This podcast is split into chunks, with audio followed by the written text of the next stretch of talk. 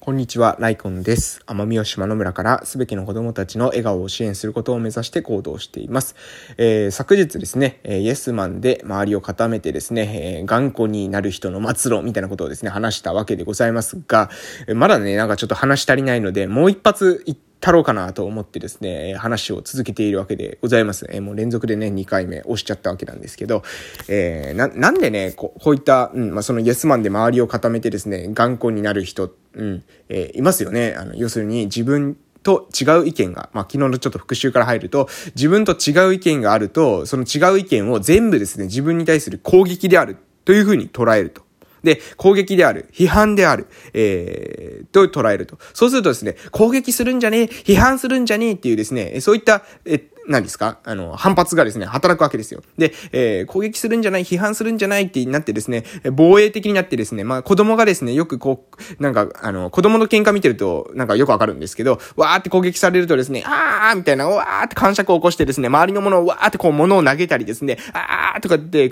空にパンチを繰り出したりする子って、えー、いるじゃないですか。ああいうもうなんか、ダダっこって言うんですかね。あーもう嫌だ嫌だ嫌だみたいな感じで、えー、むがるってですね、あの、私たちのえー、島の方言ではですね、言うんですけど、まあ、ムガリンコアになるわけですよ。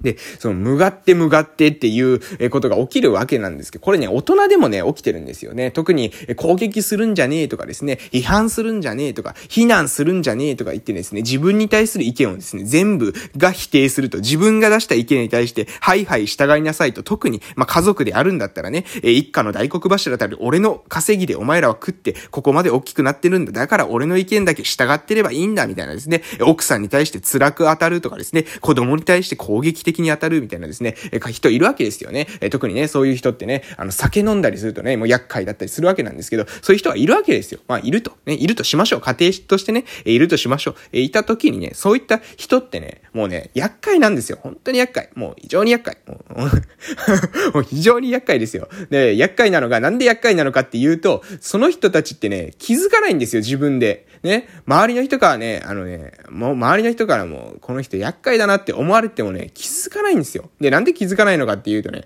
さっき、昨日も言いましたけど、あの、イエスマンで固めるからなんですよ、周りを。自分にイエスを言う人だけで固めるんですね。で、こういう人ってね、あの、イエスマンで固めてる人たちの特徴ってね、あの、わかりやすいんですよ。謝れない。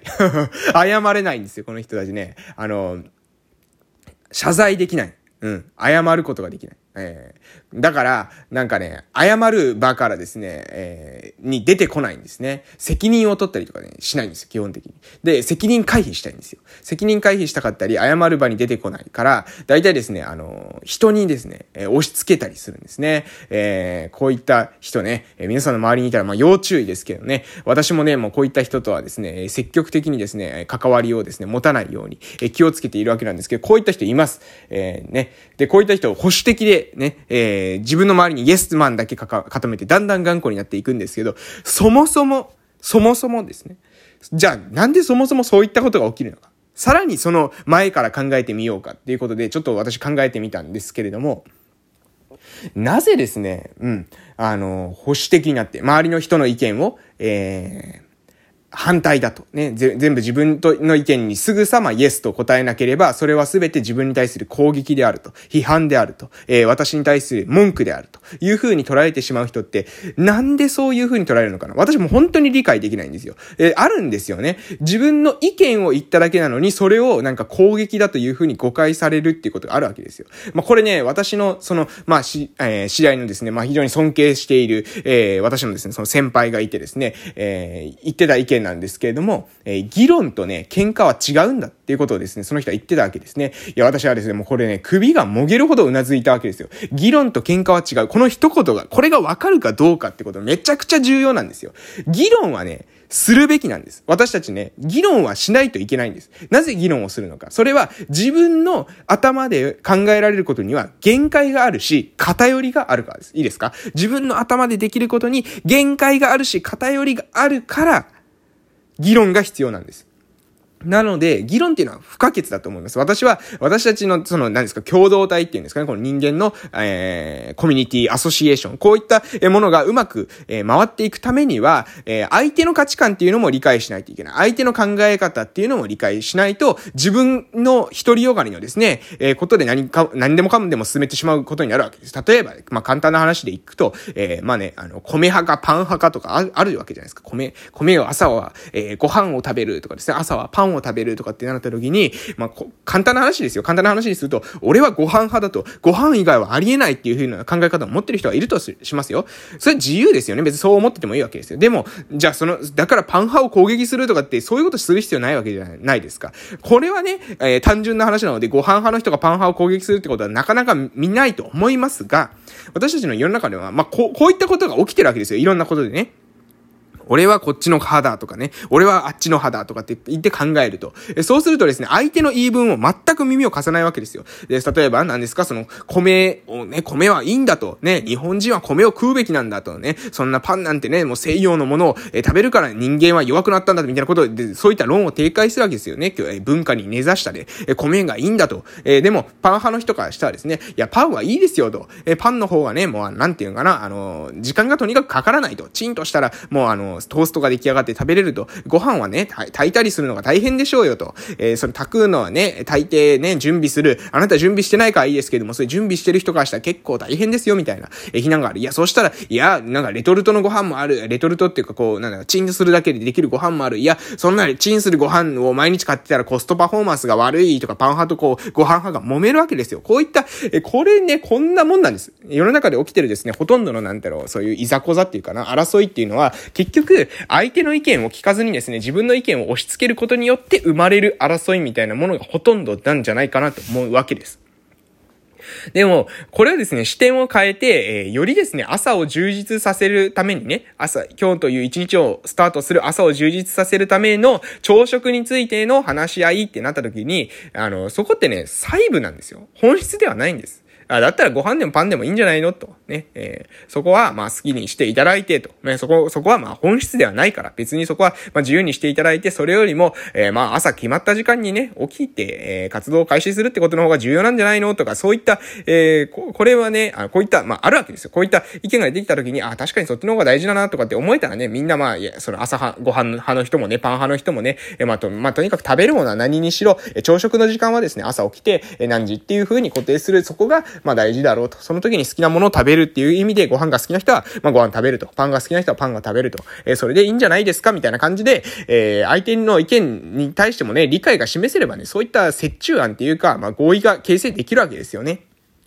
でもこれができない人っていうのは、もう、あの、攻撃するんですよ。まあ、例えば私がご飯派だとしたらね、パンのどこが悪いのかね、パンなんてありえないっていう風に、こう、論をね、えー、立てるために、もういろんな攻撃をするわけですよ。で、えーさらにですね、も、さらに問題なのが、その、ご飯派とパン派の対立だったらまだわかりますよ。ご飯とかね、えー、パン。そこは、なんかその、ご飯食べながらパンを食べるってことはないかもしれませんよね。そうするとそこは対立するのはまあまだわかるんですけど、そうね、ご飯派のね、頑固をして、頑固な人はですね、このですね、ご飯派とパン派の対立と、さらに、さらに、その、横から入ってきたですね。いやいや、あの、まあ、ご飯でもパンでもそこはね、えー、どちらでもいいんですけれども、朝をよりね、充実するた、充実させるために、えー、まあ、そのご飯とかパンとかっていうことにとらわれずですね、えー、もうちょっと広く考えませんかと。だから先ほど言った、えまあ、ご飯でも、あってもパンでもいいですと。とにかく、え朝の時間固定してですね、タイミングで、え朝食取りましょうよとかっていう、その違う意見を出してきた人に対してもですね、お前も俺を攻撃するのか、みたいな感じになっちゃうんです。いいですか？わかります？意味。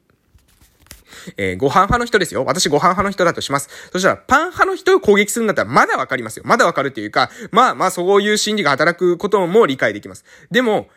ね、まだ、しかもまだね、ご飯とパンをは、その、同時に食べるってことなないと考えれば、ある意味競合するわけですよ。で、だけど、あの、朝の時間をですね、充実した時間にするために、朝食の時間は固定しましょうねっていう意見は競合しないわけじゃないですか。別に自分の意見を持ちながら、その意見を取り入れることもできる意見ですよね。でも、これに対してもですね、攻撃するんですよ。お前も俺に対して反対を言う、反対意見なのか、とですね、えー、批判する気か、みたいな感じになって攻撃してしてしまうんですよ。で、このことによってですね、結局どうなるかっていうと、喧嘩めんどくさいので、そのご飯派の人しか周りに集まらないんですよ。で、そうすると、俺の、やっぱりご飯派のが正しいんだと。ね。